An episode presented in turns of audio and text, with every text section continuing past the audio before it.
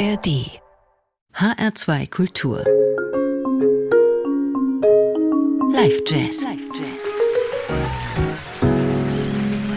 Mein Name ist Daniela Baumeister. Guten Abend. Im April ist ein ganz großer des zeitgenössischen Jazz gestorben. Ahmad Jamal wurde 92 Jahre alt und saß bis zuletzt am Klavier. Ahmad Jamal kam aus Pittsburgh in Pennsylvania und hieß eigentlich Fritz Russell Jones, bevor er 1952 zum Islam übertrat. Schon mit vier begann der kleine Fritz mit dem Klavierspielen. Schon als Jugendlicher trat er professionell auf, ein Leben lang in unterschiedlichsten Formationen, am liebsten in klassischen Klaviertrios. Und am liebsten mit einer Mischung aus Eigenkomposition und Great American Songbook, dem er immer einen ganz eigenen Stempel aufdrückte. Unüberhörbar Ahmad Jamal. Wir hören das gleich beim Konzert mit seinem Trio 2001 mit James Kamek am Bass und Idris Muhammad an den Drums beim Jazz Baltica Festival. Poppig wurde er auch gern mal und kam auch immer wieder in die Popcharts, was wahrscheinlich der Grund war, warum einige Musikkritiker ihn lange Zeit ignorierten oder ihn in eine nicht jazzgemäße Easy Listening oder Bar-Ecke stellten. Ich finde absolut zu Unrecht. Anderen wiederum gefiel genau diese Eleganz und Waghalsigkeit, diese anhaltende Fähigkeit, Jazzhörer zu verblüffen und zu fesseln, die der Tyner Evans Klone überdrüssig sind und etwas anderes hören wollen. Einer von Ahmad Jamals größten Fans war Miles Davis. Seit den 1950er Jahren hat er immer wieder seine Hochachtung ausgedrückt und immer wieder gesagt, wie sehr er jeder neuen Platte von Jamal entgegenfiebern würde. Und er sagte auch, hört mal zu, wie Ahmad Jamal mit Luft und Raum umgeht. Er macht das so, dass man die Rhythmusgruppe jederzeit spüren kann. Und die Rhythmusgruppe spürt dich. In dieser Musik herrscht keine Enge. Besser kann man die Musik von Ahmad Jamal nicht charakterisieren. Luft und Raum innerhalb eines stark spürbaren Rhythmus. Auch Cannonball Adderley, John Coltrane oder Gil Evans ließen sich von Jamal inspirieren und auch die Fusion-Musik der 1970er Jahre hätte ohne ihn anders geklungen. 2017 mit 87 bekam Ahmad Jamal den Grammy für ein beachtliches Lebenswerk. Sieben Jahrzehnte blieb er am Puls der Zeit und entwickelte den Jazz immer weiter, sehr individuell und markant und griffig und immer Ahmad Jamal. Der Pianist Randy Weston bewunderte ihn einmal so. Ich führte ein Plattengeschäft in der 125. Straße, weil wir zu wenig Auftritte hatten, um unsere Miete zu bezahlen. So betrieb ich also dieses Plattengeschäft mit Fats Wallers Sohn, der mir viele Geschichten von seinem Vater erzählte, von dem ich immer fasziniert war. Eines Tages bekamen wir eine Lieferung mit einer LP, von der wir gleich so viele Exemplare verkauften, dass wir Kisten über Kisten davon nachbestellen mussten. Und ich war sehr glücklich über diesen Erfolg, denn es war Ahmad Jamal. Manche Musik setzt sich durch bei einem großen Publikum, weil sie sehr melodiös ist oder sich durch ein besonderes Timing auszeichnet. Aber diese Platte, die war schlicht so wunderschön, dass es einfach jeden ansprach. Die Musik kommt direkt auf dich zu und das ist die große Kunst. Und diese Musik ist die von Ahmad Jamal. Sie kommt jetzt direkt auf uns zu im Live Jazz in dieser Aufnahme von der Jazz Baltica 2001. James Kamak, Idris Muhammad und Ahmad Jamal hatten hörbar viel Spaß und den haben wir auch beim Hören. In Memoriam Ahmad Jamal.